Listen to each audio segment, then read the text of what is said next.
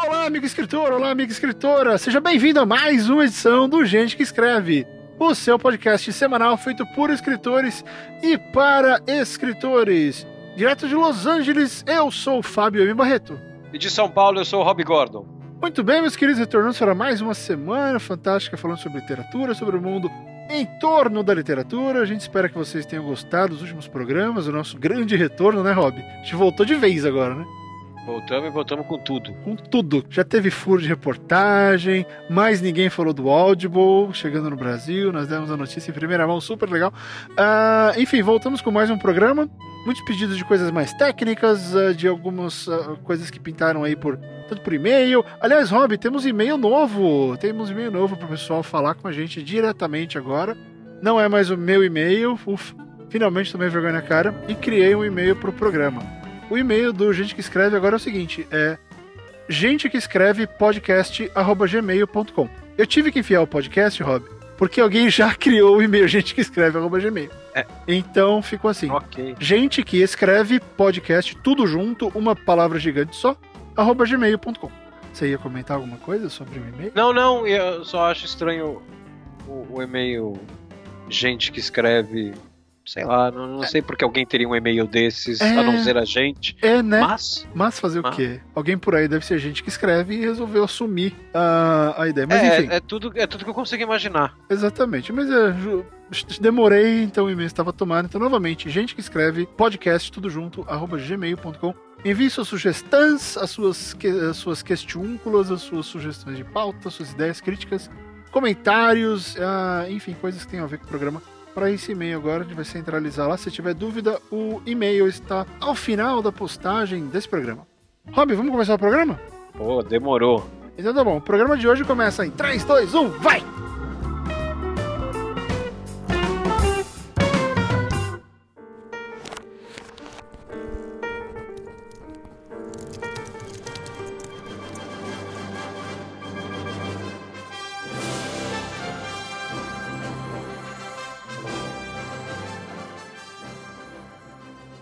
Rob Gordon, semana passada nós tentamos fazer alguns, alguns tópicos, né? Era um programa multitopicístico, mas acabou virando monotemático.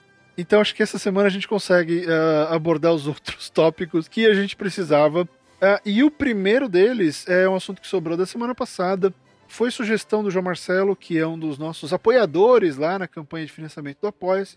Se você puder e quiser ajudar a gente, ah, os links estão aí na postagem, você pode colaborar com a gente que escreve. Enfim, o João Marcelo perguntou quais são as diferenças uh, de herói, super-herói e, e, por que, que alguns deles dão certo e outros não. Então vamos analisar aqui, acho que dá para falar de quadrinho, dá para falar de filme, de série, né, de várias coisas que usam o super-herói como protagonista, né, como, como tema, uh, e para ver por que, que, que o cara, o que, que faz o cara super, Rob? É só o poder extraordinário ou tem alguma coisa a mais? Cara, eu acho que o super é, é eu acho que a gente cai aí na, no poder, né? Eu acho que isso é, é a herança dos quadrinhos, uhum. né? Do, do o, o Superman, ele, ele, ele, é o primeiro super-herói, né? Tanto é que o fantasma, ele tem essa discussão, né? Que o fantasma, ele é, ele é anterior, o fantasma do Lee Falk, uhum. ele é anterior ao Superman. O espírito que anda. O espírito que anda. Ele é anterior ao Superman, eu não lembro os anos que foram criados. Então tem aquela discussão: ah, o fantasma seria o primeiro super-herói. Não, o fantasma ele é o primeiro herói mascarado que foi criado, porque antes eles não tinham máscara. Hum. Era Flash Gordon e tal.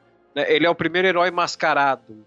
E, e, e o super-herói. Mas e o, mas e o pré-Zorro? Então é que o Zorro não é quadrinho, né? O Zorro ele é, ele é literatura, né? Mas o eu Lone não tenho Ranger, certeza. Eu... O Lone Ranger eu não sei, eu lembro de ser da TV, né? É, não, e ele já. O Lone Ranger, eu vou ver aqui. Se eu não me engano, ele é depois, ele é anos 50, se é anos 50 já? Ah, tá bom. Não, legal, só, só não tinha essa referência, porque eu sempre. Ele, a diferença do Lone Ranger é a máscara, né? É. é. E ele é o pré-Zorro, né? O Zorro veio dali, quase. Ó, ele é um cowboy fictício do rádio, cinema e televisão. Então já começa que ele não é criado para quadrinhos, eu acho. Histórico, vamos ver. Uh, é, ó. Em 1932, não, ele é anos 30, mas assim. É, olha lá.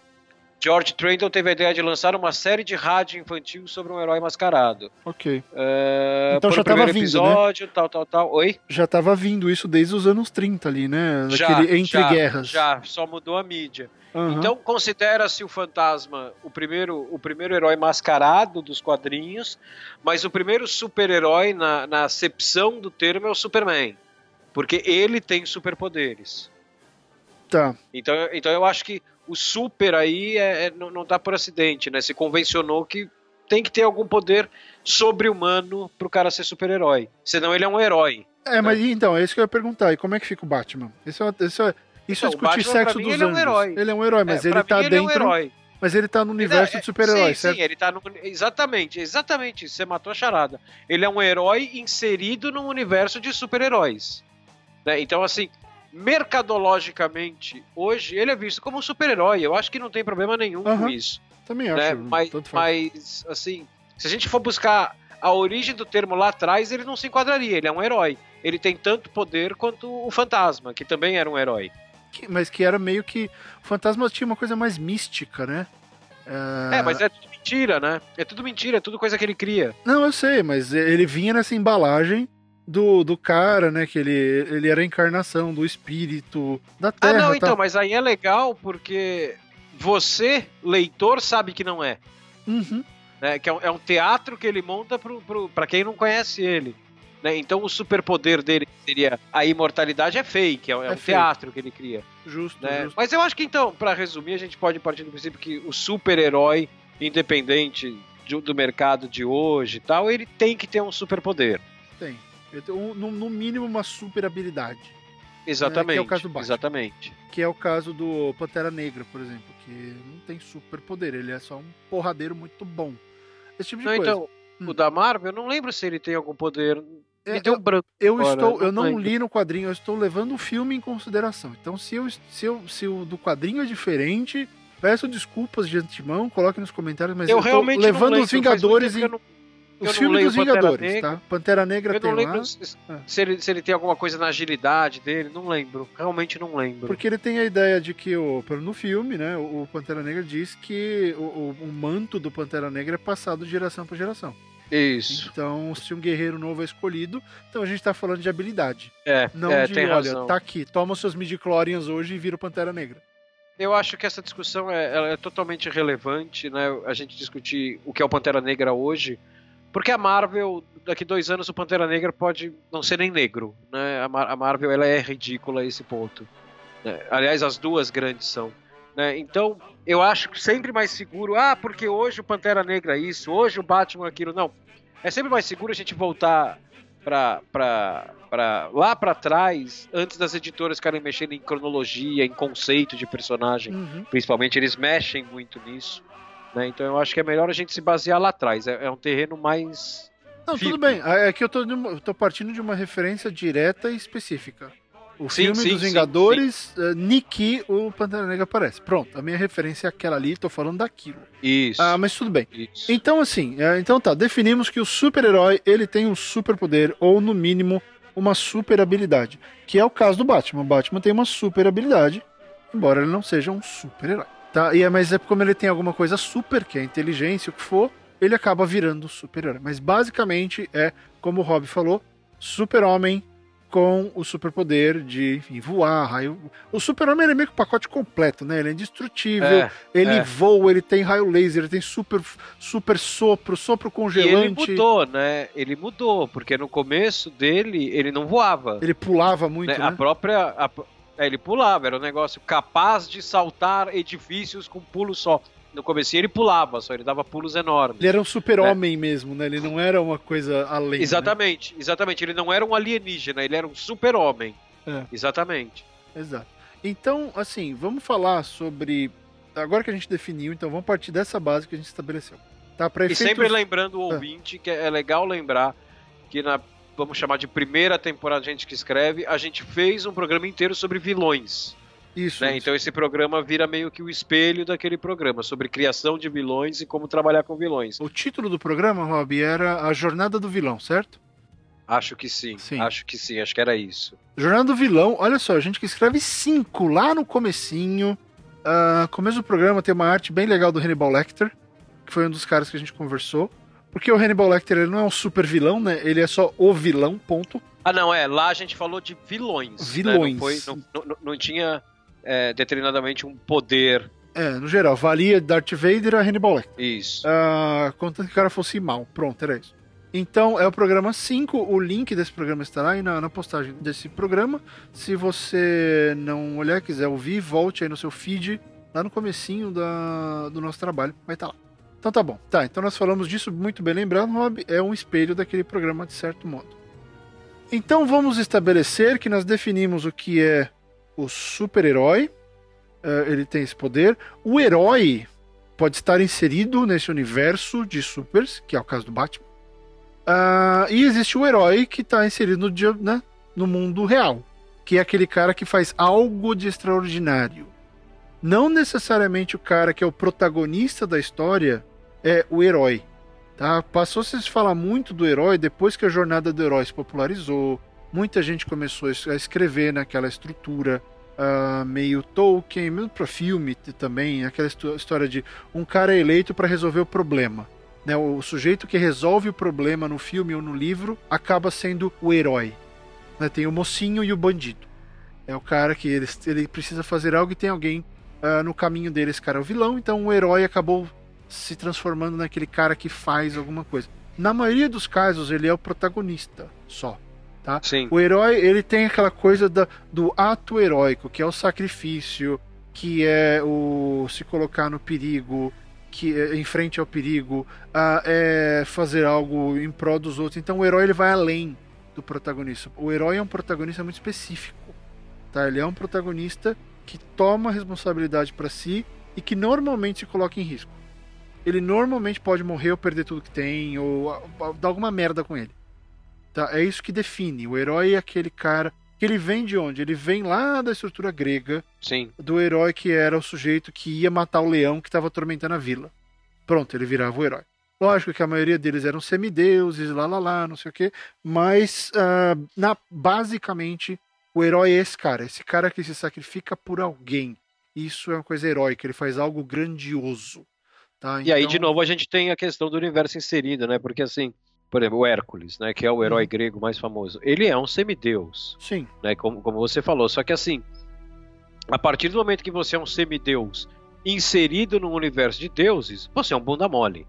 Né? O seu heroísmo aumenta. Só que né? o heroísmo você... dele é entre os mortais, que não fazem tanto quanto Não, ele, não, não, né? mas é justamente o seu heroísmo aumenta, porque o cara vai peitar muitas vezes um deus sendo um semideus.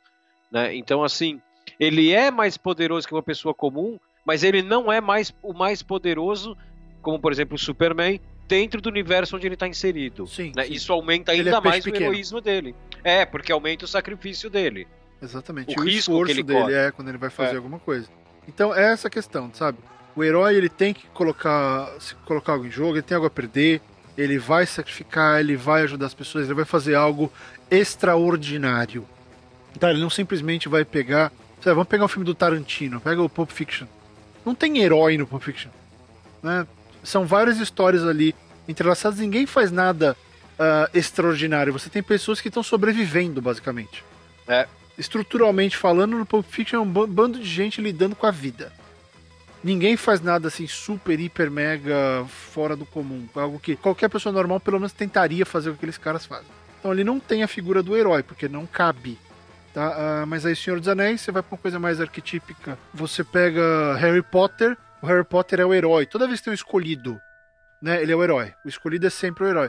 E o Harry Potter é meio que um super-herói, né? Porque ele tem um super-poder. Tem. Só que ele tá num mundo de super-poderosos, que são os bruxos. É, exatamente, mas não muda, né? Porque, por exemplo, você pega o Flash, ele tem um super-poder, ele tá inserido no, num universo onde muita gente tem super-poder, mas ele continua sendo um super-herói, né? Exato. Então o Harry Potter continua também. Exato. Por exemplo, eu vi um caso recente, Rob. Eu acho que você não deve ter visto, mas tem um filme no Netflix, eh, daqui pelo menos, chamado iBoy. E-Boy. Se fosse de iPod, se né? Tem aqui. É um, é um filminho recente, pequeno até, feito na Inglaterra, é sobre um garoto que sofre um acidente. não vou falar o que foi, porque é spoilerzão, mas ele sofre um acidente e de repente uns pedaços do telefone celular dele grudam na cabeça dele. uhum. entra no cérebro. E aí ele começa a ver tecnologia. Ele começa a controlar o negócio, ele ganha um superpoder. Entendi. Só que ele é o único cara num daqueles predinhos super pobres da Inglaterra lidando com gangsters. Ele não tenta mudar o mundo. Ele, ele vai para cima dos gangsters locais. Então ele acaba virando uma espécie de super-herói ali. Por quê? Ele tem, não só porque ele tem o poder nesse caso, mas porque ele decidiu peitar a autoridade, fazer algo extraordinário e colocar o dele na reta. Então ele, é, ele, ele é herói e é super-herói, né? Durante depois que ele faz essa mudança. Então é interessante ver que você também tem um personagem que, que muda de, de cara normal ou de meio heróizinho para super-herói, dependendo da história. Sim. E isso sim. é plenamente possível, tá? Uh, o cara vai lá e ganha poderes. Né? O Homem-Aranha é o maior exemplo disso. Ele era um Zé Ruela, a aranha foi lá, picou ele, pum, ele ganhou superpoderes. Dali pra frente ele virou super-herói. Mas o Peter Parker já era um cara meio.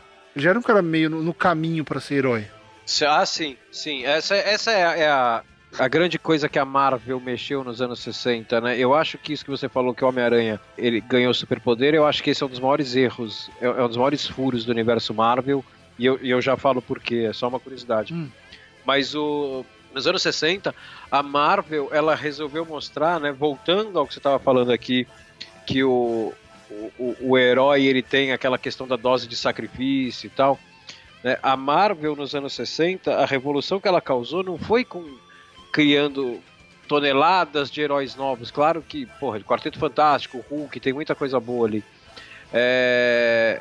A, a, revolução que ela causou foi explorar a identidade secreta do, do, desses personagens, dando uma carga mais dramática para eles, no sentido de que eles tinham uma vida fodida como eu, como você e como o moleque que estava lendo a, a revista. Uhum. Então, o Homem-Aranha, por exemplo, ele é um caso que. Uh, tipo, o cara não tem dinheiro, o cara tem que cuidar da tia dele, que é velho, o cara se fode na escola tal. E mesmo assim, o cara ainda vai e combate o crime. Ou seja, é. o heroísmo é, é justamente o que você falou para amarrar aqui o heroísmo dele não tá no poder, o poder é a ferramenta. É a escolha O heroísmo dele. tá na essência dele, é. exatamente. É. O, o, e, e, qualquer, qualquer pessoa que quer escrever um super-herói tem que levar isso em conta. O superpoder é a ferramenta, o superpoder nunca é a causa dele ser super-herói. Exato. O superpoder é como ele vira, não é porque ele vira um super-herói. É, e, e é- só pra, pra, pra, pra não deixar em aberto, o grande furo da Marvel, ah. minha, eu sou leitor de Marvel há mais de 20 anos, é que assim. Uh, Fábio Barreto, vamos fazer de conta que você é uma pessoa comum do universo Marvel. Você é um transeunte ali okay, do universo Marvel. Eu sou Marvel uma pessoa comum, só falta o universo Marvel ao meu redor. Tá. Esse então é você, como uma pessoa comum no universo Marvel. Eu sei que um prédio pode cair na minha cabeça amanhã. Isso. Mas caso você sobreviva, você odeia os mutantes. Ok. Certo? Os mutantes Porque especificamente. Os mutantes são, é, eles são aberrações e tal, uhum. né? Esse é o pilar dos X-Men. O Eles preconceituoso lutam... Master. Isso. Então você vê um mutante na rua, você vê o, o Ciclope disparando aquela rajada ótica dele, você já fala assim, mutante filho da puta. Que nem Beleza. cara que solta spoiler. Isso. Por é. quê? Porque o mutante é um cara que nasceu com, com, a genética modificada, então teoricamente ele é o próximo passo evolutivo e você uhum como a espécie que tá ficando para trás odeia isso e tal. O mutante é uma merda, tem que morrer, mutuna filho da puta. Beleza. Uh, vamos pegar aí um outro personagem do universo Marvel, que seja o próprio Homem-Aranha, que o Homem-Aranha não funciona direito porque nos quadrinhos as pessoas odeiam o Homem-Aranha por causa do Clarim Diário e tal. Agora, sei lá, vou pegar um poderoso Thor. As pessoas não odeiam o poderoso Thor. Porque ele é um deus, né? Você tem que ter respeito. Não, não. Como é que as pessoas sabem que o poderoso Thor não é um mutante? Como é que elas sabem que o Homem-Aranha não é um mutante? Ela não conhece a identidade secreta do cara, ela não sabe como ele conseguiu os poderes. Como é que ela sabe que o Homem-Aranha não nasceu daquele jeito e, e, e, e, o Ciclope nasceu? Ela não sabe isso, ninguém sabe. Ok, justo. Concorda? Concordo, é um ponto de vista Tudo que você sabe é que aquele cara usa vermelho e azul, dispara teia e sobe num prédio. Você não sabe se ele nasceu É porque assim. a gente sempre vê a história pelo ponto de vista do leitor que tem toda a informação. Justamente. Só que assim, você não vê um cara xingando o Homem-Aranha de Butuna. E, cara, ele, ele, poderia muito bem se passar por Mutuna. Hum, sim, sim, justo. O cara que tá ali, a tiazinha que foi comprar, fazer a compra e de repente viu o Homem-Aranha se pegando com o, duende, com o Duende Verde, e os dois, até onde ela consta, é, um é o diabo. Um é o diabo. Não, um, um, é o diabo, porque pra essa tiazinha o Duende Verde vai ser o diabo. Sim. É o diabo contra o mutante, é, realmente. Tá tudo é, errado. Ela não sabe. O cara vai virar pra ela e falar assim: não imagina. Ele não é mutante, ele foi picado por uma aranha radioativa. Mas como é que você sabe isso? Você não conhece o cara? Não, você tava não aqui na é ficha que caiu é que do bolso isso, dele, né? Mas tá, e o furo? Onde você quer chegar com isso? Não, o furo é esse. Como é que as pessoas não xingam o Homem-Aranha de mutante? Como é que as pessoas não xingam o Homem de Ferro? Teoricamente a pessoa vê que ele não tem poder. A Vespa. Como é que as pessoas não xingam a Vespa de mutante? Então, mas aí vamos voltar. Eh, você tá falando do universo Marvel, quando essas coisas foram criadas, porque eu tô imaginando o Marvels. Tô imaginando a, a época em que todo mundo usava chapéu e lia jornal de papel, né? Lá atrás. Sim. Uh, que eu tô imaginando aquele cenário. Naquele cenário você não tinha informação, não tinha como saber. Né? Hoje em dia, se você colocar no universo Marvel de hoje, eles até colocam isso nos Vingadores, que é o excesso de, de informação. Todo mundo sabe o que eles estão fazendo. Tanto que o último, o Guerra Civil, não é nem questão deles serem mutantes ou o que for, qualquer coisa. O cara, os caras estão putos porque tem prédio caindo na cabeça deles. Não, eu sei, eu concordo com isso, só que assim, vamos voltar no Homem-Aranha, que para mim é o exemplo mais então, fácil. Então, mas é a roupagem. É, eu, eu não tinha. Então, onde eu queria chegar, lembrei. É que naquele cenário, vamos pensar no cenário da Marvels, tá? Da, daquela série do, do Ross. Do Alex Ross e do, do Alex Buziek. Ross, do Buziek, que é, aliás, acho que é a melhor coisa já feita hoje pra mim. Enfim, em, em visual. Uh, o que acontece? Naquela época, a informação dependia basicamente dos jornais e das fofocas que eles falavam. É, então, acho que ali seria mais fácil você pegar e deixar o preconceito rolar mais forte. Se a gente transferir a mesma circunstância para hoje, uh, e eu imagino que se fosse esse universo hoje, tecnologicamente, você teria tanta informação a respeito dos caras, não que ninguém diria que o Homem-Aranha é, é, o Peter Parker, porque isso não pode. Mas eu acho que teria mais uh, dados sobre quem são ou por que esses caras são o porquê não era claro lá atrás. Só tô tentando imaginar. Então, eu, mas eu não concordo porque assim, você pode ter. Cara, se você entrar na, na no acervo do Clarim Diário, uhum. você vai entrar ali no, no. pegar todas as notícias sobre o Homem-Aranha, os editoriais do, do Jameson e tal. Cara, você vai ver tudo que ele fez até hoje como Homem-Aranha. Só que você continua sem saber como ele ganhou o poder. Sim. Porque isso faz parte da identidade Sim, secreta dele. Mas faz então, parte da roupagem, não é? Mas é que tá, a roupagem dele, como ele é visto, porque o grande, a grande sacada do Homem-Aranha, vamos, falar, vamos focar nele especificamente, acho que é legal. A grande sacada do Homem-Aranha é que algumas atitudes dele refletiram para as pessoas como o Your Friendly Neighborhood Superhero. Né, o camarada da vizinhança, o super-homem da vizinhança, o super-herói da vizinhança. Então, ele começou a fazer coisas que eram relevantes para as pessoas. Diferente do super-homem, dos caras que pensam em salvar o mundo e não sei o quê, o Homem-Aranha é meio local ali, né? Ele Sim, tem. Nesse ponto ele é tipo. Ele só não é mais local que, por exemplo, o Demolidor, que é um herói de bairro. Que é um herói de bairro. O Homem-Aranha é o herói da cidade, ele tem mais mobilidade. Uh, até porque ele enxerga, né? Então, ele consegue ir pros lugares. Uh, tô falando de super-herói, tá? Não tô falando mal de quem não enxerga. Não, só ali. Mas vamos pensar. O Homem-Aranha, ele tem a, a roupagem, o modo como ele se apresenta, ele tem aquele humor sarcástico dele, ele faz coisas que as pessoas veem ele fazendo e elas se importam, e aí começou a se criar uma imagem de que o Homem-Aranha é legal. E aí cai que é exatamente o problema do preconceito dos mutantes. Uma vez que você conheça um mutante, você descobre que o cara é legal, você para de pensar que ele é o, o enviado do demônio. Mas no caso do Homem-Aranha, ele é construído, Rob. Não, não, eu concordo com você, só que ele é construído em cima de um pilar errado. Mas é o pilar que as pessoas veem. Não, não, sim, porque a primeira vez que ele apareceu, essa é a minha dúvida. A primeira vez que qualquer herói da Marvel aparece, qualquer herói pós-X-Men, a primeira aparição, melhor, a primeira aparição de qualquer personagem depois que se falou do preconceito que se tem com os mutantes, uhum. esse herói devia ter sua origem questionada se ele é mutante ou não pelo pelo, pela pessoa que reside dentro do universo Marvel. O próprio Marvels, uh, ele trata muito do preconceito contra, contra os mutantes no, na, na, edição 2, se eu não me engano, 2 ou 3. E. Só que assim, o aparece o Homem-Aranha, não há uma pessoa, e, e, assim, isso não é culpa do Marvels, isso é, é, é, é como o universo soube lidar, só que virou um, quando você para pra pensar, é um erro. Não, né? A pessoa que está na rua e vê o, o, o. Tô tentando pensar outro aqui. Uh... Qualquer um, tem o namoro, tem, tem, tudo, tem tudo no Marvel. Não, não, não, os dos anos 40 você não pode porque eles são a origem deles é meio que conhecida já desde os anos 40. E ah. quando eu falo que a origem é conhecida, é conhecida pelo habitante da Nova York e do universo Marvel. Entendi. O cara sabe que ele é um príncipe submarino e tal. Que o Tocha Humana também não ia funcionar. O Quarteto Fantástico. O Hulk. Como é que eles sabem que o Hulk não é um mutante? Eles têm medo do Hulk e tal, porque o Hulk é destruidor, mas ninguém vira e fala assim, ah, esse mutante filho da puta. Cara, eles não sabem se ele é ou não. Então, então, deixa, deixa eu levantar um, uma teoria. Primeiro, porque ninguém, eu acho que ninguém pensou nisso, essa é a verdade. Nenhum deles é, com certeza, pensou com certeza, nisso para fazer. Nisso. Mas aí vamos entender o porquê eu também não pensaria nisso. Vamos também dar uma trela pros caras. Quando você introduz os X-Men, os X-Men, eles são heróis, eles são super por natureza, certo? Sim. Eles são super por nascimento, então não é uma escolha. E aí Sim. eles têm a opção de ser herói ou vilão né? Porque ele é uma pessoa que tem uma habilidade especial, um poder, e aí ele vai ter que escolher o tipo de pessoa que ela é, vai fazer aquilo ou não. Quando os X-Men são apresentados, eles são apresentados com o estigma de mutante. Sim. Quando o Homem-Aranha, o Hulk e os outros caras são apresentados, eles são apresentados como ameaças. O Jameson mesmo nunca fala isso. É, né? Homem-Aranha, é, é, herói ou ameaça. Então, o modo como. A culpa é do Clarim. É, não, então. Então, então, porque o ponto foi esse, Rob. Não, não, não. O, a, não. a culpa é da editoria da Marvel. A culpa tá, é da editoria da Marvel que não pensou nisso. Tá, não pensou, mas de novo, quando os mutantes chegaram, eles chegaram declaradamente. Esses caras são mutantes, eles são humanos diferentes.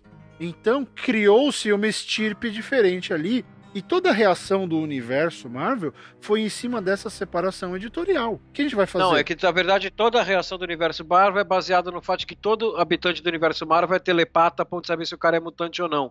O Magneto aparece, daí ele faz uma merda, as pessoas na rua começam a gritar: mutante filho da puta, mutante filho da puta.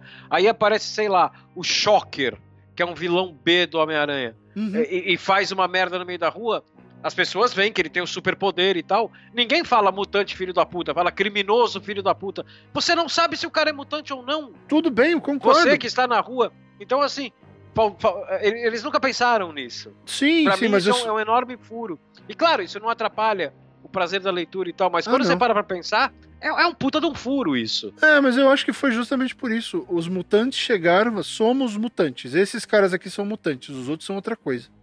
Então, essa definição acabou vazando na, na, percepção como a história foi contada. Então, acho que na cabeça deles ficou claro: olha, essa galera aqui é mutante, aquela outra galera não. E, e ninguém, lógico, ninguém pensou em explicar isso, mas seria, acho que a coisa mais lógica se pensar.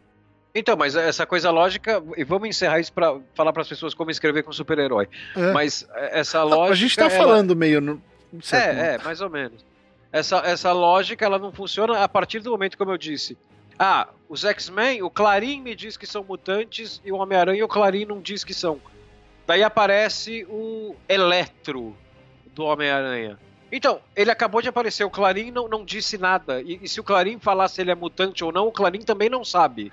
É, Ninguém sabe. Porque na cabeça né? então, do roteirista fica é, claro então, ele para que, que eu não vou fazer isso. E é logo a telepatia que esse você é, falou. Esse é um erro da Marvel. O negócio está claro pro roteirista e pro leitor, não está claro para todo o universo é. que está ali.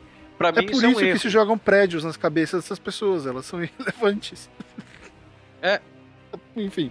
Mas, ó, eu acho que disso tudo é pra gente pensar, uh, primeiro, como o posicionamento do herói, do super-herói ou do herói afeta a história, e, e, em tipos de coisas que hoje em dia a gente se pergunta.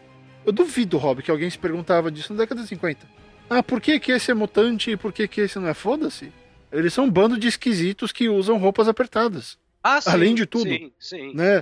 Uh, mas olha só, a gente tem que pensar que o, o super-herói 1, hoje em dia, não existe mais aquela ideia dele ser simplesmente a junção de uma série de, de elementos que o autor queria, né? Ele não é só mais um. O Super-Homem, por exemplo. O Super-Homem, ele virou o baluarte do bom moço. Né? Ele faz tudo, teoricamente, tudo certo. A moral dele é lá em cima. Ele é, tá a moral dele é inquestionável. É inquestionável. É ele tá acima do bem e do mal. Ele tá acima do é. bem e do mal. Ele é o cara. Uh, né? Eu acho que só o Capitão América deve ser um pouco mais bom Não, eu acho que ele que... ainda mais. Ele, o Superman ainda mais. É, o Superman, cara, você tem até aquele negócio, uma teoria que compara ele com, com Jesus, né? Que é o um negócio que ele não é desse mundo e tal. Pode né? ser. Tem, tem uns loucos que fazem essas comparações. Uhum. É, é, eu acho que a moral dele ainda é. Porque o Capitão América, ele foi desenvolvido de um jeito. E isso é um negócio que.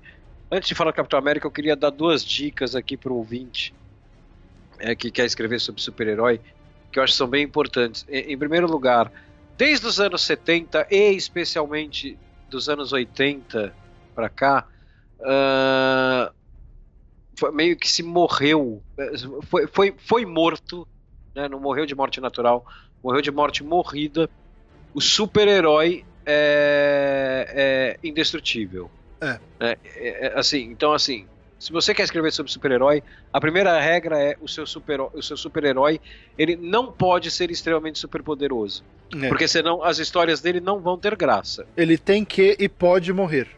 Exatamente. Só que você tinha aí você tinha dois problemas. Vamos falar do Superman. O Superman, no momento que a indústria dos quadrinhos descobre isso, nos anos 70 e principalmente anos 80 com o Watchmen e tal, né, que o super o super o super-herói ele é falível é, aliás, Watchmen, se você, ouvinte, quer escrever super-herói e não leu Watchmen, leia assim que você terminar de ouvir esse programa. Aquilo é uma aula de como inserir super-heróis no mundo real. Sim. Aquilo e, e Astro City, mas, mas... Mas, mas, Rob, falando rapidinho de Watchmen, mas ali você tem apenas um super-herói. Os outros são super habilidades.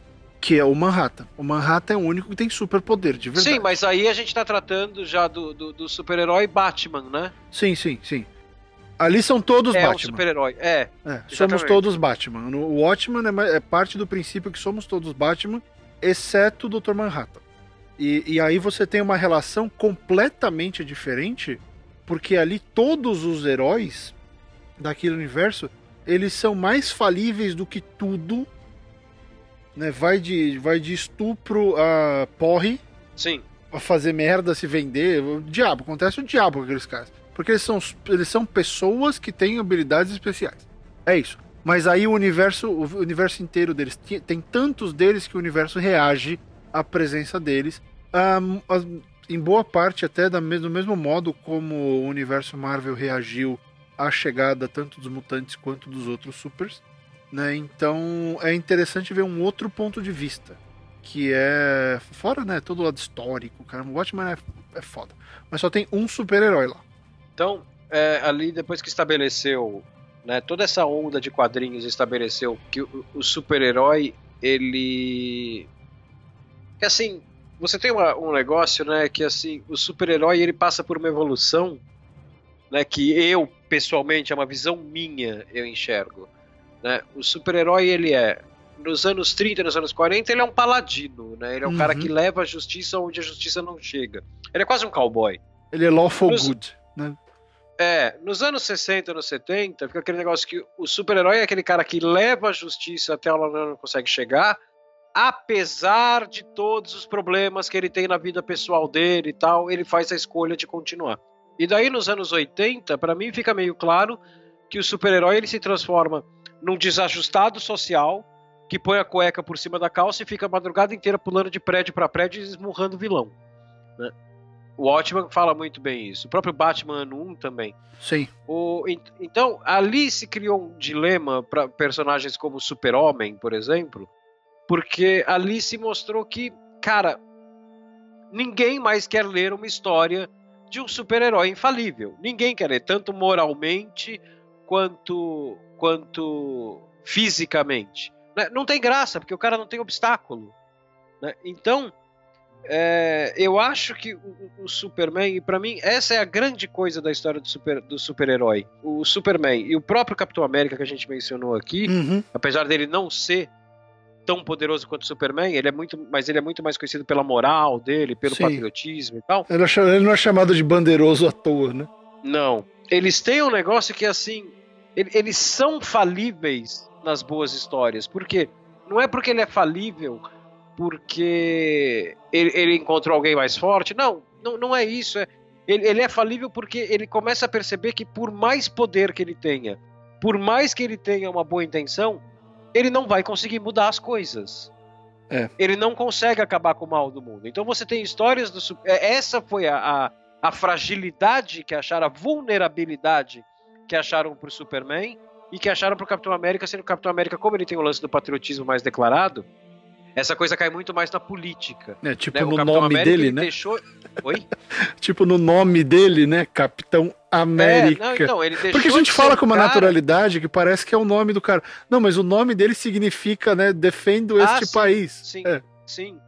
O, e, e o, o, o que eu acho do caralho no Capitão América, nas boas histórias recentes, modernas do Capitão América, é que assim, fica muito claro que ele deixou de ser um agente do governo e virou um agente do país. Sim, Às vezes isso ele é legal. o governo e fala.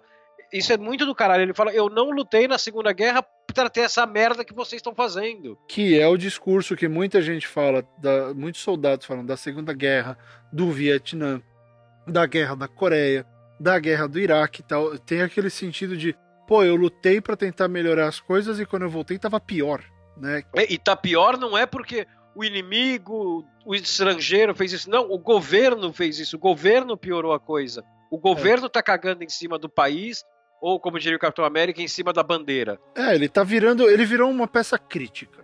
Ele virou é. um elemento. Porque assim, no começo dos quadrinhos, no começo dos super-heróis, como o Rob falou, eles eram. Eles eram, né? Eles eram inquestionáveis, eles eram fantásticos, imortais, não sei o que, aquela coisa toda. Só que, eu acho que a grande mudança também, Rob, veio do fato de que os, super-heróis, eles passaram a, a, Eles foram influenciados pelas, pelo senso narrativo. Antes a história era como o super-herói vai nos salvar essa semana.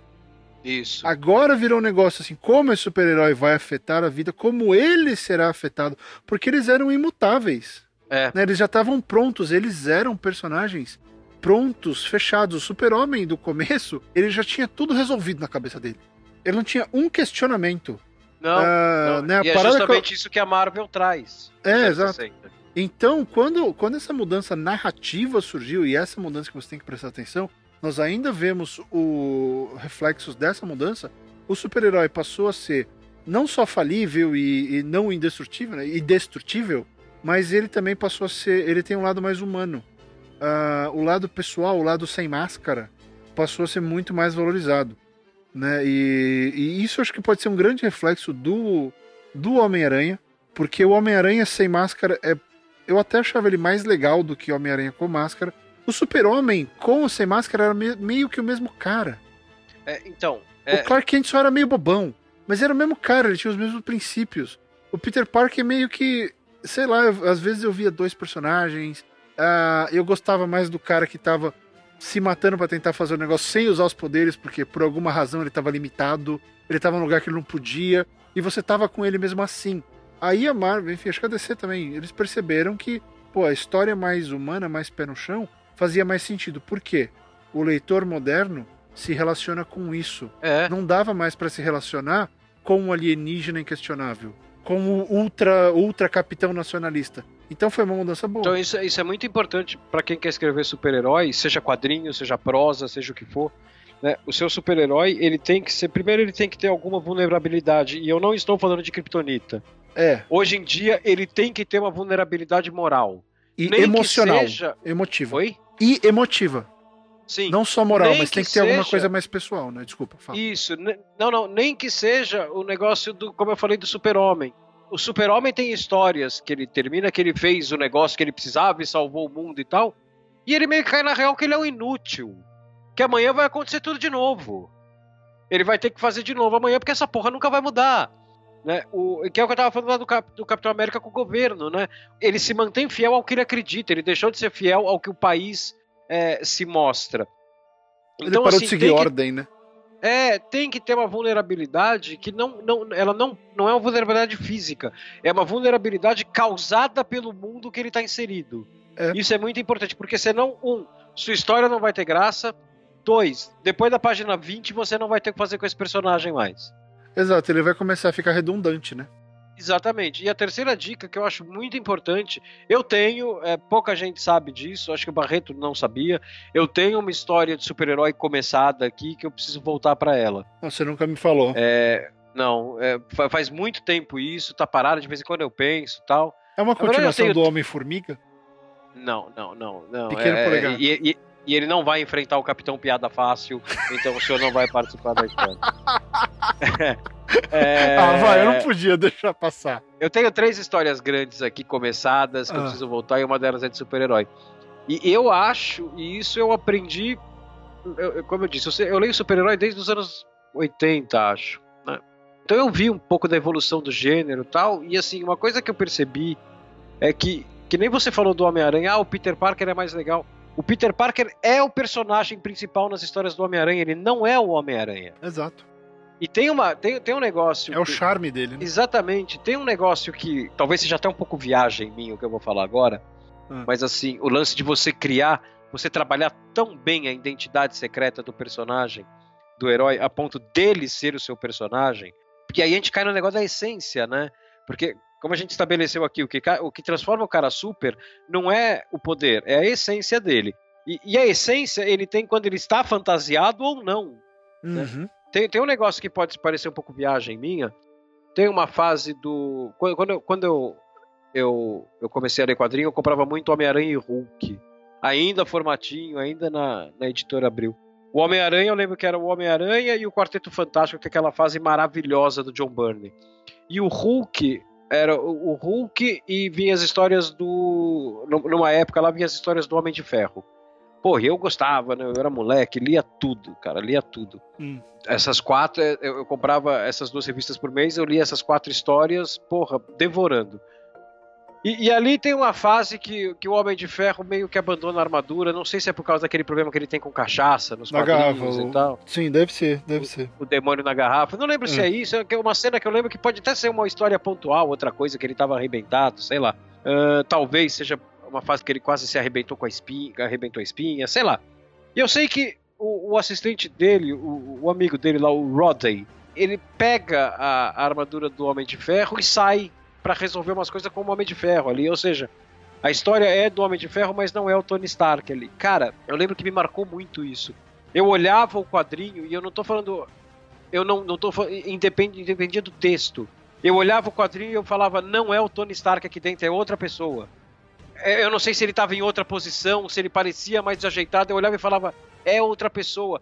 Por que isso? Porque eu tinha uma identificação não, não tem identificação. Eu tinha um reconhecimento tão grande da identidade secreta do personagem que eu lia todo mês. Ele se portava diferente. Percebi... É, exatamente.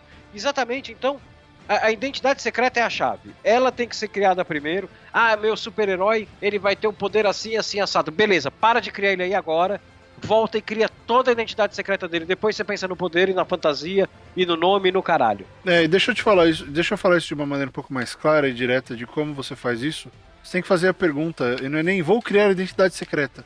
Não, você tem que responder a pergunta: quem é esse personagem? Exatamente. Não o que ele faz, quantas pipocas ele consegue fazer no micro-ondas sem ligar o micro-ondas. Não, é quem é esse cara? Ele é um entregador de pizza, ele é um bancário, ele trabalha na Sabesp. Quem é esse cara? Se você não souber quem é esse cara, sabe o que você vai ter? Um puta do estereótipo na sua história tá? Você vai ter um cara que você vai acabar cumprindo a tabela de, pô, esse cara tem que ter uma vida em algumas páginas, então eu vou criar uh, um, uma identidade secreta para ele para combinar com os poderes. Não. Tem que partir de quem é esse cara. Se você não souber quem é esse cara, a sua história vai ficar vazia. E, e Rob, esse é o problema que eu mais vejo. Ah, sim. Quando eu leio quadrinho que eu não curto, é essa questão de, pô, tive uma ideia de um, um herói super legal que ele vai ele fala com as árvores. Ah, tá. Mas se, o trabalho dele, sei lá, ele mexe com eletricidade. O cara não faz nada, a vida dele é chata. Então, se a vida dele é chata, uh, ele como herói vai ser chato. Ou ele vai ficar tentando compensar por isso. É. E aí você vai ter um, des, um, um, um desbalanço é horrível. Qual é o nome disso? Desequilíbrio. Desequilíbrio, obrigado. Tá, tá, tá difícil, tá difícil. Você vai ter um desequilíbrio. Então, se você criar esse cara primeiro, por exemplo, no exemplo que eu dei, no, no iBoy, você define, o filme define primeiro quem é o garoto. E depois o que ele faz com, como, com esse poder dele é um reflexo de quem ele era. Tá? O que você pode fazer também é criar essa identidade e entre o poder uh, e o cara renega quem ele era e faz tudo completamente ao contrário. Exatamente. Então você tem que pensar: vou definir um filho da puta no começo e quando ele tiver o poder ele vai ficar bonzinho? Ou ele vai ser bonzinho e ele pegou o poder e ele quer dominar o mundo? Ninguém sabe. Da história é sua. Mas você vê, tudo parte do princípio de quem é esse cara antes dele ter o poder. Ah, mutante nasceu com poder. Tá. Antes dele descobrir o poder. Ah, ele sempre teve. Que tipo de filho os pais dele criaram? Quem essa pessoa é, deveria não, exatamente. ser? Não Tem é vários nem, caminhos. Não é né? nem antes dele ter o poder, é antes dele botar a fantasia. Quem antes é dele ele? usar, antes, de, antes dele se manifestar, antes dele fazer alguma coisa. Quem é esse cara? Então, essa é uma questão muito importante e que tem a ver com tudo isso que a gente está falando, porque os heróis uh, antigamente. E, e, galera, só um disclaimer rapidinho, tá? Eu não sou especialista em quadrinhos, a gente está falando datas, algumas meio por cima. O Rob lê mais que eu, mas assim, o objetivo aqui não é debater o sexo dos anjos dos quadrinhos, não é podcast de quadrinhos. Ah, sim, sim. Tá, então sim. não se ofenda, a gente está falando de narrativa. Estamos usando referências que a gente leu na infância, coisas mais recentes. Narrativa, a gente está ajudando narrativa. Se alguém ia ficar. Enfim, né? Sabe como é o povo de quadrinhos, se ofendem. Fácil. É, não, não, não mande, não mande e-mail pra gente dizer, ah, essa história do Homem de Ferro que o Rob falou, ele falou que ele é nos anos 80, mas a história é de 91, sei é, lá. vocês caralho, não prestam. porra. É, a gente não presta É, mesmo, tanto então- faz, tanto faz. tanto faz. Pra esse programa, tanto faz. Ah, e se você sabe tudo isso, muito bom, fico feliz e, e tenho inveja de você, porque eu gostaria de saber. Ah, então, é, voltando aqui, essa construção narrativa de quem é esse cara é importante pro tipo de história que você quer contar. Por quê? Olha só, vamos pensar. Se você tem um personagem que é o Tony Stark do, do filme. Tony Stark do filme, ele é um personagem puto, não é? Começa o filme e você quer bater nele. Porque ele vende arma, ele é, ele é arrogante, ele é, tudo, ele é tudo errado. Aí ele passa por tudo aquilo, tal, é sequestrado, o peito dele ganha um presentinho, ele faz armadura e ele resolve virar um bom moço. Então a história de, do Tony Stark, nesse aspecto, falando do filme, é uma história de ah, redenção. Né? Ele está se redescobrindo, ele está tentando ser uma pessoa melhor. Que culmina com a questão do Guerra Civil, que ele falando, pô, eu fazia merda, eu tô tentando arrumar. Sim. Eu não consigo arrumar tudo uma vez, deixa eu fazer uma por vez. Então você continua vendo, olha só, o personagem que foi definido, eu sei, veio do quadrinho, o personagem do filme que foi de- definido no primeiro Homem de Ferro, ele ainda reverbera, ele ainda tem ecos em quem o Tony Stark é 15 filmes depois. E vai continuar, por quê? O personagem é muito claro. Então, justamente. E não tem nada a ver com o personagem do quadrinho. Foi aquela, aquela persona criada para o filme. Ela é levada muito a sério. A criação, o primeiro filme definiu quem ele é. Agora a gente desmembra tudo isso. Já teve a questão da pinga, já teve tudo, mas é o mesmo cara. Você tem uma essência muito bem construída e muito bem delimitada, né? Vamos, vamos pegar. Vamos fazer um. um- um- pegar aquilo que você falou.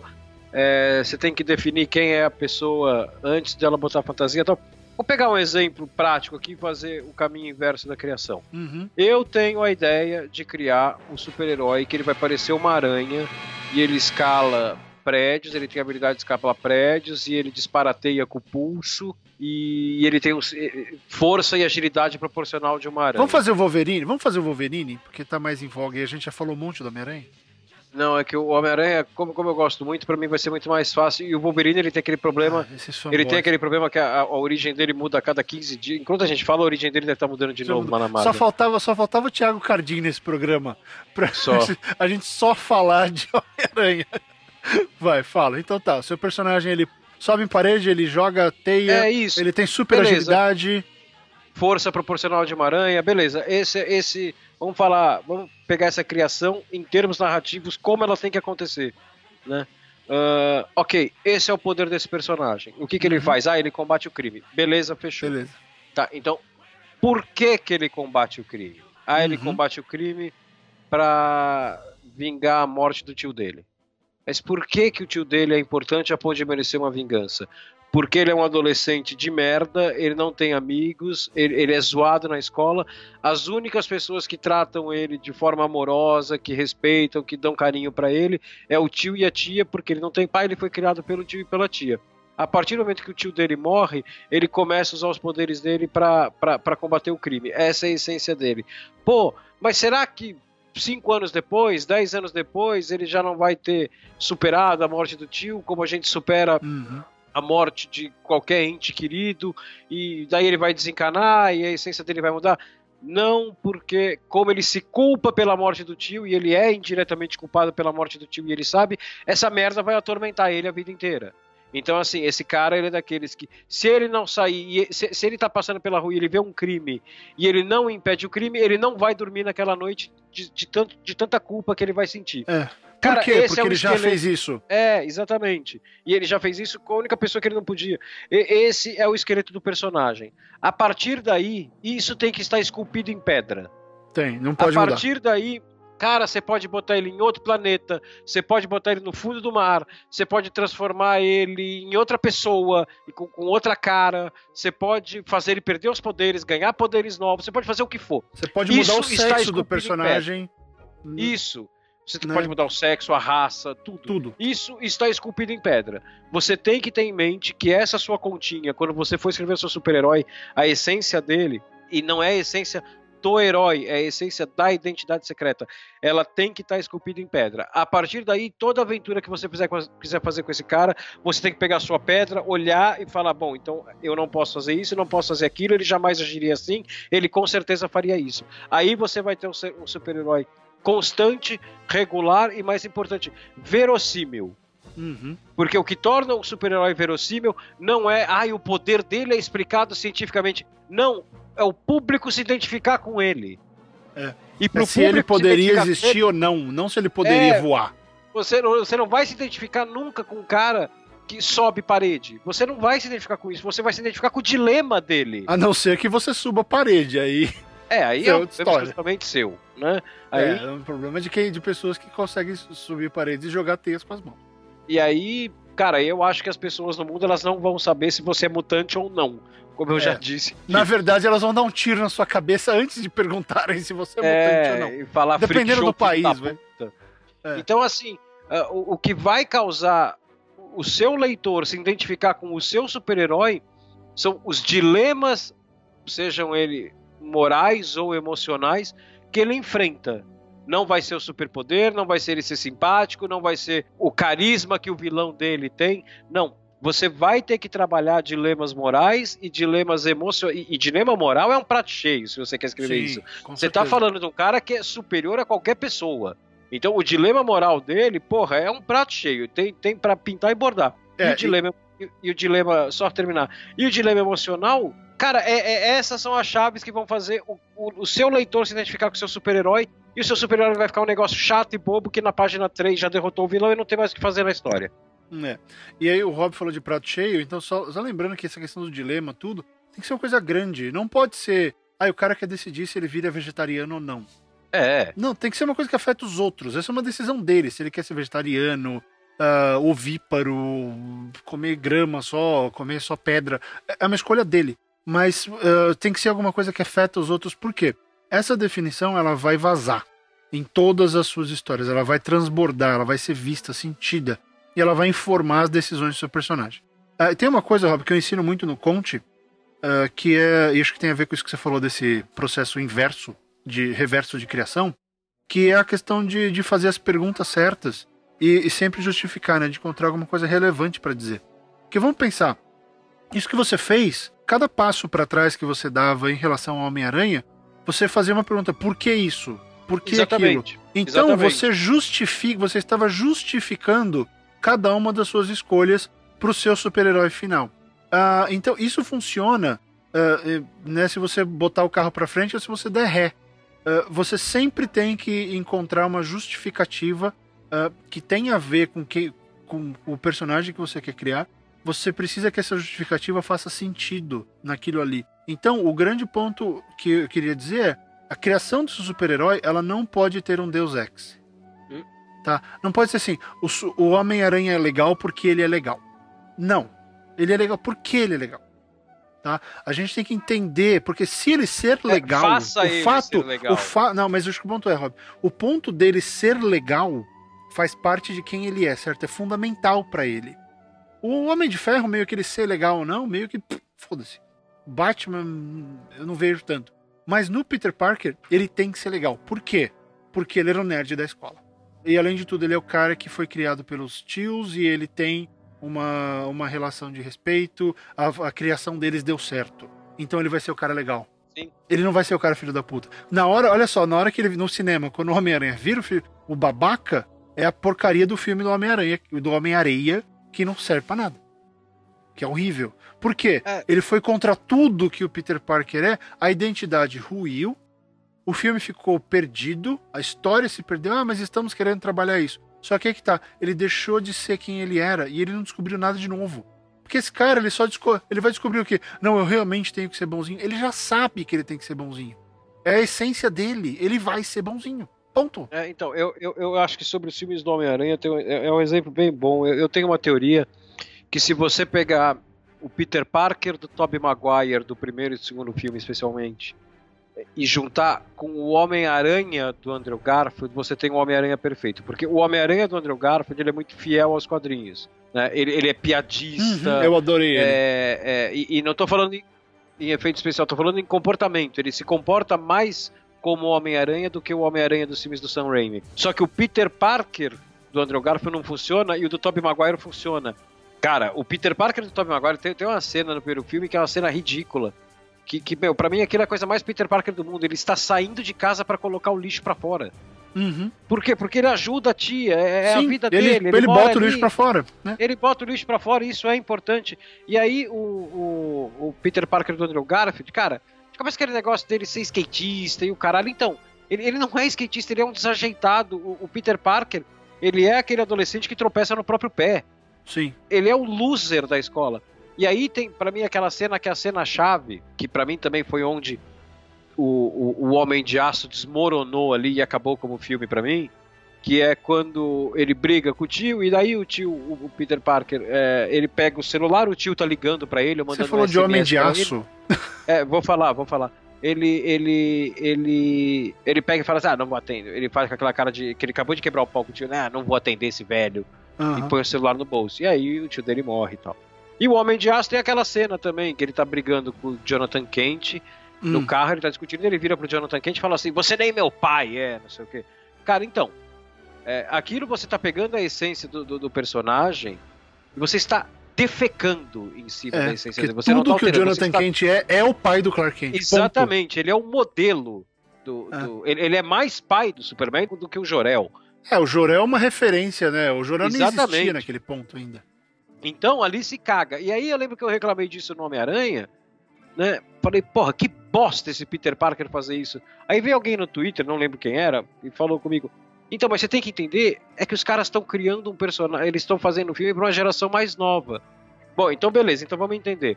Então você quer fazer um filme para uma geração mais nova, então você vai pegar um personagem de 50 anos que só está ganhando um filme porque ele fez sucesso nesses 50 anos uhum. e resolve mudar o personagem. Então, eu não consigo ver a lógica disso. Para mim é muito mais fácil deixar de ser vagabundo, deixar de ser vagabundo e criar uma porra de um personagem novo pra geração nova. Agora, você alterar, tudo que você consegue fazer é ofender o fã, que é o cara que passou a vida inteira comprando dinheiro, comprando gibi, dando dinheiro, até o ponto de você virar e falar assim, porra, um monte de gente compra esse gibi, vamos fazer um filme. Aí você faz o filme e muda. Porra, é foda. Então, assim, como fã, como espectador, como uh, consumidor e como escritor, de história em quadrinho, eu vou te falar. Mantenha a essência do seu personagem sempre. O que a gente está falando aqui é muito importante. Como ele é muito poderoso, você vai cair em tentação de mudar isso, mudar aquilo, mudar aquilo. Cara, mude à vontade. Mas não mude a pessoa que ele é. No caso do super-herói, isso é muito importante. Porque se você mudar a pessoa que ele é, você, não é que você está mudando o rumo da história, você corre o risco de cagar em cima de tudo que você fez. Porque como ele é poderoso, qualquer mudança de rumo dele interfere com o mundo inteiro. Uhum. Ou com o ecossistema onde ele tá, né? Que seja a casa, o que é, for. É, o mundo que eu digo assim, o, o, o, mundo ao redor dele, qualquer mudança de rumo dele interfere com o universo inteiro dele. Porque ele é muito poderoso. Né? Então, ah, um dia ele acordou de mau humor e ele quebrou um prédio. Não, ele não faz isso. Ele não pode fazer isso. Lembra, você esculpiu aquela pedrinha. É, exato, porque é daí que vem aquele tipo de, ah, é clichê. Às vezes acho que a gente devia fazer um programa sobre clichês que eu peguei um livro muito legal aqui para ler sobre clichês e pus, pus no meu Instagram, Rob. Vamos fazer o próximo. Vamos, vamos. E aí, a primeira coisa que um cara pega e pergunta no, nos comentários: Ah, mas uh, ele ensina como evitar os clichês? Ele, ele faz você escrever melhor? Eu falei: Não, ele te explica o que é o Katsu do clichê. E todos eles, é um, é um guia que explica a razão do clichê. Uhum. Cara, é fabuloso. Por que clichê? Porque clichê deu certo. Né? Deu tanto certo que a gente usou demais. Mas a gente é, fala isso depois. É. Mas onde eu queria chegar com essa questão do clichê? Uh, é uma cena, é uma estrutura clichê, mas vamos pensar numa coisa. o personagem tá lá, você definiu tal, Peter Parker. Definiu, bom moço, respeita a família, tem aquela, aquela, aquele sentimento de culpa que nunca vai deixar ele. Nunca! Peter Parker nunca vai abandonar uh, o sentimento de culpa em relação à morte do tio Ben. Sabe como é que eu sei isso, Rob? Hum. Porque eu tenho a mesma coisa que ele. Infelizmente na minha vida. Nunca vai embora. Uma coisa assim você não esquece.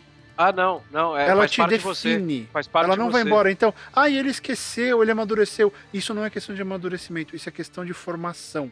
Quem assistiu uh, o Divertidamente é aquela parada. Entrou uma ideia, uma core memory, uma ideia, sei lá como é que chamaram em português. Né? Uma ideia definitiva. É alguma coisa que transforma você é. em alguém. Para sempre, ela não vai embora, não muda. Ela, não, ela é imutável. Ah, tá, então é, é assim. Mas enfim, qual que é o clichê? o Peter Parker, ele é daí que ele vai tirar força, que vamos botar lá na frente, ele foi consumido pelo Venom. Hum, e aliás, vai ter filme do Venom de novo. É, eu vi. Uh. É, ele é consumido pelo Venom por alguma outra, alguma outra forma que transforma ele no Tobey Maguire do filme do Homem-Areia. Tá, é, de onde o Peter Parker vai tirar força para voltar a ser o Homem-Aranha bonzinho? De quem ele é do trauma dele que define ele. Do trauma dele. Então, ele está definido, por mais que ele seja transformado, afetado pela fórmula secreta do Homem Lagarto, pelo, pelo, pelo feitiço do Duende Verde, sei lá, pelo cacete que, que transformou ele num vilão.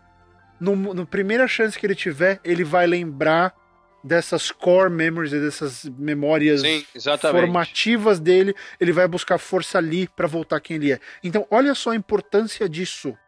E galera, isso não é só para quadrinho, para super-herói, isso é para qualquer personagem. Se você definir bem na sua cabeça quem o cara é, ele vai ser constante, ele não vai ficar. Num capítulo ele é feliz, no outro capítulo ele tá deprimido, no outro capítulo ele quer dominar o mundo e no outro ele resolveu consertar a bicicleta. Olha, deixa eu falar um negócio aqui que eu tô pensando faz uns 20 minutos uma frase aqui. Ah. Que assim, que eu acho lá vai ele é, ganhar é... o programa inteiro. Não, não. É que assim, não, não, não, não. É, é, é, meio só um resumo do que a gente tá falando aqui. Quando você for criar um super-herói, você quer contar uma história de super-herói. E novamente, é quadrinho, é cinema, é o caralho a quatro, tanto faz. Você quer, você quer criar uma história de super-herói, você vai ter que criar um super-herói. É, é, essa é a única regra que você tem que ter. De verdade, assim. Na, na, no processo de criação do seu super-herói, o superpoder dele é perfumaria. Uhum.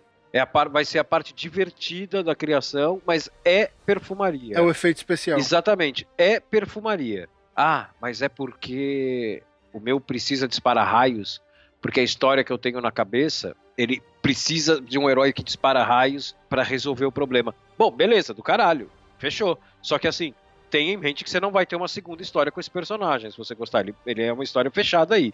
Que a partir do momento que você achar uma segunda história onde precisa exclusivamente de um cara que, que trabalha com raios para resolver o problema de eletricidade, amigo, ou você consegue a Eletropaulo financiar essas suas histórias, você faz uma marketing para os caras, ou não vai rolar. Então, assim, não pense no superpoder é, como, puta, isso vai ser importante pra caralho. Não, não vai. O seu super-herói, o que torna ele super, vamos voltar pro começo do programa, é que ele vai resolver o problema dele, o problema da sociedade, o problema do mundo, o obstáculo dele na história. Ele vai resolver esse obstáculo, ele vai ultrapassar esse obstáculo, independente do poder que ele tiver. Porque o que torna ele super é o que está dentro dele. Que assim, se o poder dele for. É, ah, ele, ele tem aquele sopro fudido que dá uma puta ventania, que nem o super-homem quando sopra no filme. Cara, se esse for o único poder dele, é do caralho, porque aí você vai ter que mostrar que ele é super resolvendo isso com esse poder.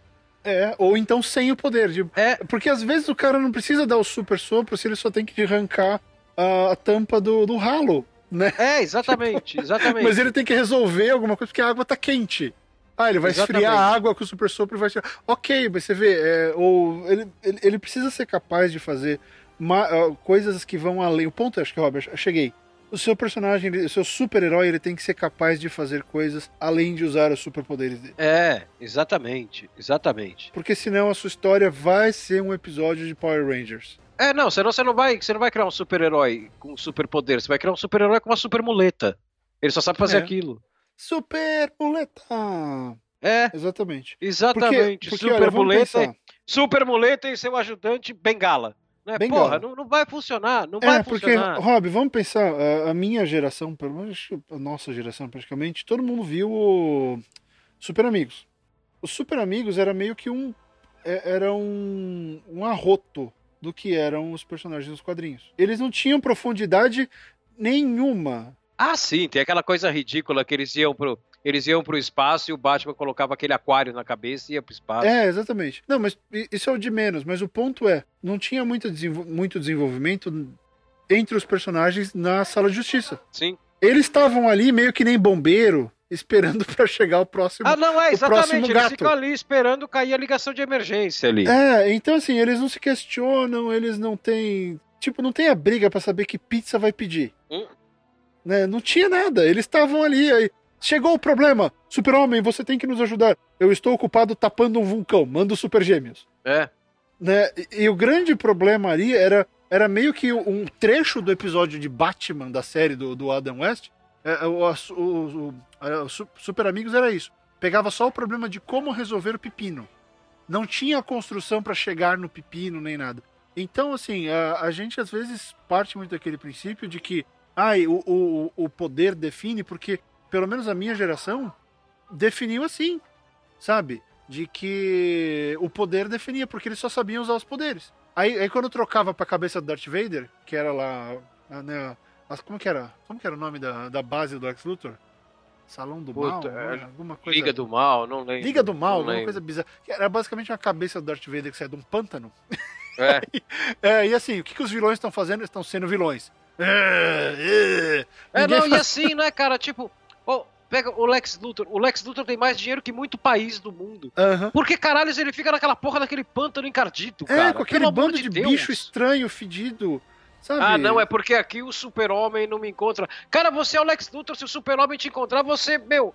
Olha o que você tem de advogado pra processar o cara. Porra, né? você não precisa se esconder num pântano fedorento, cara. Porra. Exato. Então, enfim, acho que a mensagem é deixa essas referências mais, sim, mais simplórias e, e- e mais infantis mesmo, porque a Liga da Justiça sempre foi, o Super Amigo sempre foi um desenho feito pra criança, ponto. É, e, era numa época onde os desenhos, especialmente os regulares pra TV, eles não tinham essa necessidade de ter essa história. Ele tá lá pra mostrar cena de ação e pra vender bonequinho. né? Exatamente. Então, continue mantendo o carinho que você tem pelo, de- pelo desenho. Eu tenho um puta de um carinho, Também. mas saiba que aquilo não é referência. Vai pegar Não umas é. três, quatro histórias essenciais de super-heróis. A gente falou aqui do Watchmen, a gente falou do Marvels. Tem uma que é maravilhosa também do que também é do Alex Ross, que é o, o que ele fez logo depois que ele fez o Marvel, ele foi pra DC e fez o Reino do O Amanhã. Reino da Manhã que do também é- caralho. É pra ler de joelhos também, Uhum. né? E vai e Astro City, né, que é uma série do, se eu não me engano, é do Buziek também. O próprio ver. Cavaleiro das Trevas, né? Que é também Ah, uma sim, sim. porrada dramática insana entre o, o Batman e o Super-Homem. Quer dizer, tem isso, muita isso. Coisa Astro. City é do. é, Astro City é do, do- Que é uma cidade também de super-heróis e tal, só que eles são muito mais realistas. Né? É, do, é do Buziek, o escritor do Marvel. Né? E, e vai, vai. Porque essas séries elas não discutem ah, o que ele faz com o poder, como ele derrota com o vilão, não. Todas essas séries que a gente tá falando, elas discutem o papel dele dentro do mundo Sim, que ele vive. sim. E, e, assim, são meio que obrigatórias. E, e não é, por favor, não leia e faça igual. Né? Leia e fala, porra, gostei disso, vou pensar a respeito disso. Como eu melhoro, como eu faço o meu. É, Porque o grande ponto é, você tem que encontrar a sua, a sua essência pra ter o seu personagem, o seu super-herói. Ah, e é por isso que a gente ainda tá esperando um grande herói ah, brasileiro surgir. Por exemplo, o que eu lembro, assim, eu gostava muito do, do Gralha, sim. que era um herói do, do Zé Aguiar, que era, ele era um herói de Curitiba. Tinha a Araucária, uma das vilãs, era uma mulher formada de árvore, era muito legal. Ah, ele, ele puxou as coisas do local, da cidade onde ele vivia e criou o herói. Ah, então, assim, tem várias coisas que você pode fazer. E não tem que ser deprimente. Não tem que ser Batman, ai, a vida é um É, não saco. tem que ser soturno. Não precisa, É. não, não precisa ser sombrio, tá? Isso é uma coisa nova. Sombrio. Os últimos 10 anos tudo é sombrio, tudo é escuro. Todo mundo apagou a luz. É. Não, os super-heróis, eles costumam. ah, eles costumavam por muito tempo trazer a luz pra escuridão. Sabe? Espera um pouquinho, ó. Lu, tá foda, tô gravando. Tá bom, vai, vai reagir a reação no quarto. Gente, por favor, ajudem na nossa campanha do, do Apoia-se. Eu preciso de um escritório. Por favor, eu preciso de uma porta. Eu não tenho uma porta. Eu não tenho uma parede. Ai, meu Deus. Enfim. É, a histó- história de super-herói elas são motivadoras, elas dão exemplo, elas ensinam, elas ajudam, elas, elas sabe, super-heróis são modelos a ser seguidos. Não tem que ser só o Watchman, que é meio que um monte de anti-herói junto ali. Um monte de cara que, que ajudou os Estados Unidos a passarem por uma fase ruim. Né? E aí ninguém sabe o que fazer com eles depois que eles perderam a utilidade. Isso não quer dizer que você não pode contar uma história sombria. Claro que pode, só que assim. Pode. Conte uma história sombria porque você tem uma história sombria. E não porque hoje a indústria dos quadrinhos o que se faz é, é, é muito mais sombrio e tal. Não, não, não, não.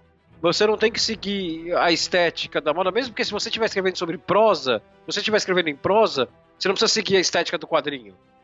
Ah, é, siga a sua estética. Quer, quer siga um a sua estética, mesmo é, no é. quadrinho, é. siga a sua estética. É. Eu, eu, eu, ó, eu sou, o Fábio sabe, eu sou leitor de quadrinhos há 30 anos e tal. Então, pô, eu adoro ler meu Watchmen, eu adoro ler meu Batman que é sombrio e tal, adoro ler aquelas histórias mais sombrias. Mas, cara, de vez em quando eu, te, eu tenho vontade de, de, de pegar e falar. É, às vezes eu tenho vontade, pô, eu quero ler um negócio colorido, sabe? Um negócio bem contra o mal mesmo, uma história em quadrinho clássica. É, pô, também é agradável. É, legal. Seu microfone tá dando pau, seu microfone tá dando pau. E é sinal de que a gente tem que terminar a gravação, porque seu microfone sempre dá pau depois de uma hora e pouco. To the Batmobile. Let's go. Atomic batteries to power. Turbines to speed. Roger. Ready to move out.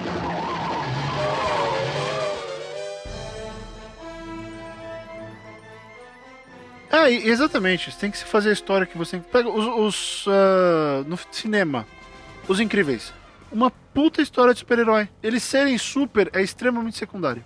Cara, Os Incríveis, na minha cabeça, ele é um dos melhores filmes de super-heróis já feitos e um dos melhores filmes de 007 já feitos. Justo, muito bom, muito exatamente, muito boa referência.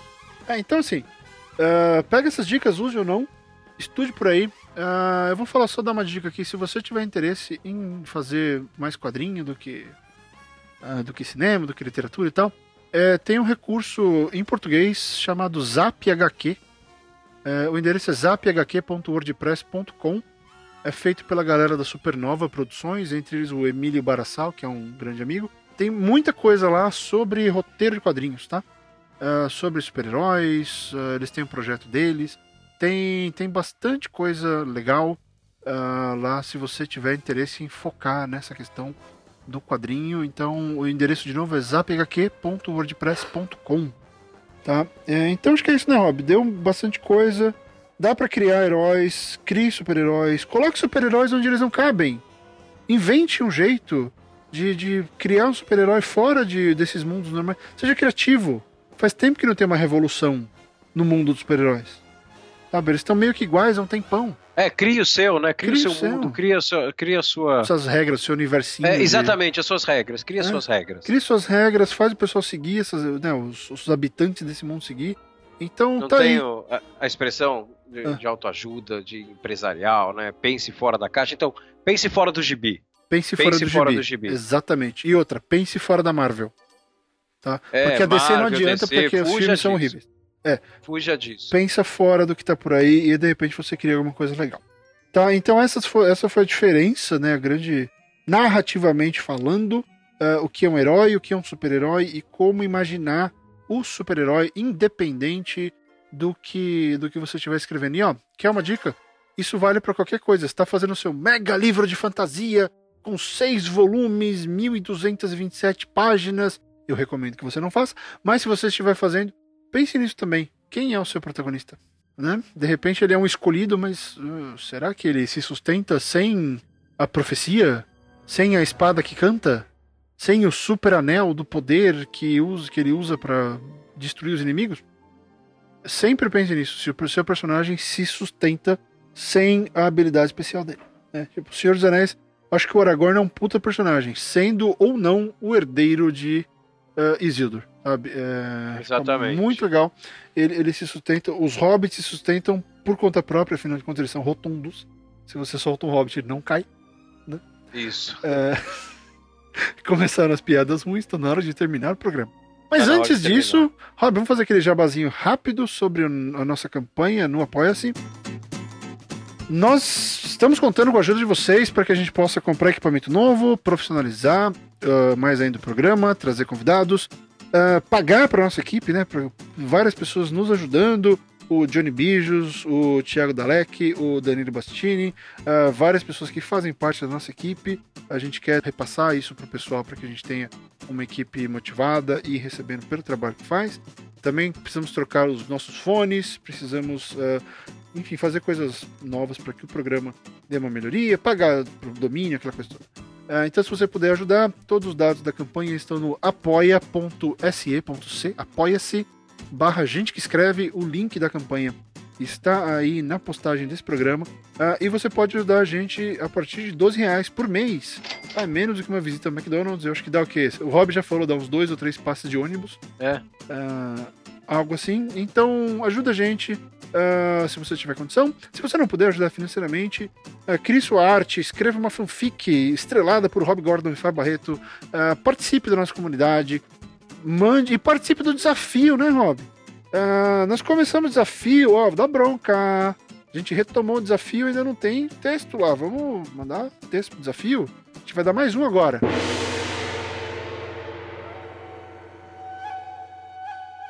Rob Gordon, o seu primeiro item pro desafio da semana. Já que a gente falou tanto de super-herói hoje, É. capa. Capa, muito bom, muito bom. E ó, tá aí o desafio, né? Se, se você quiser botar, fazer uma história de super-herói, seria legal também. Ah, capa, ok. Capa, então eu vou puxar um do, do, do tema.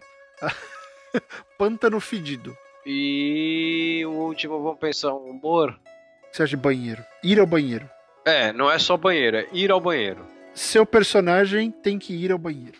Isso, Pronto. isso. Então é capa, pântano fedido, e o seu personagem tem que ir ao banheiro. Isso. Tá aí, esse é o desafio dessa semana, gente que escreve.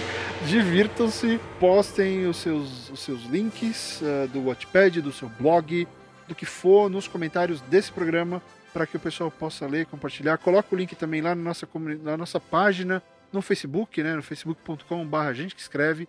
Uh, enfim, galera, participe. A gente tem o Twitter, o arroba gente que escreve. Uh, vamos interagir, mandem suas dúvidas. E só lembrando, temos um e-mail novo. Gente que escreve podcast arroba gmail.com. Então, olha só, todos os meios de contatos possíveis e imaginários para que você possa falar com a gente, compartilhar o seu trabalho com a comunidade e fazer parte desse projeto coletivo que é o Gente que Escreve. De novo, não é só meu, não é só do hobby. É uma coisa que nós fazemos para todo mundo tirar proveito e curtir. Tá legal? Deu, hobby. Por mim, fechou. Então tá bom. Pessoal, grande abraço, espero que vocês tenham gostado do programa. A gente se fala na semana que vem. Um abração e continuem escrevendo. Tchau, pessoal. Até a próxima. E para fechar com, de acordo com o nosso tema, para o alto e avante. Para o alto e avante. Muito bem. Porque no caso do hobby é subir na mesa. Exatamente. Tchau, tchau.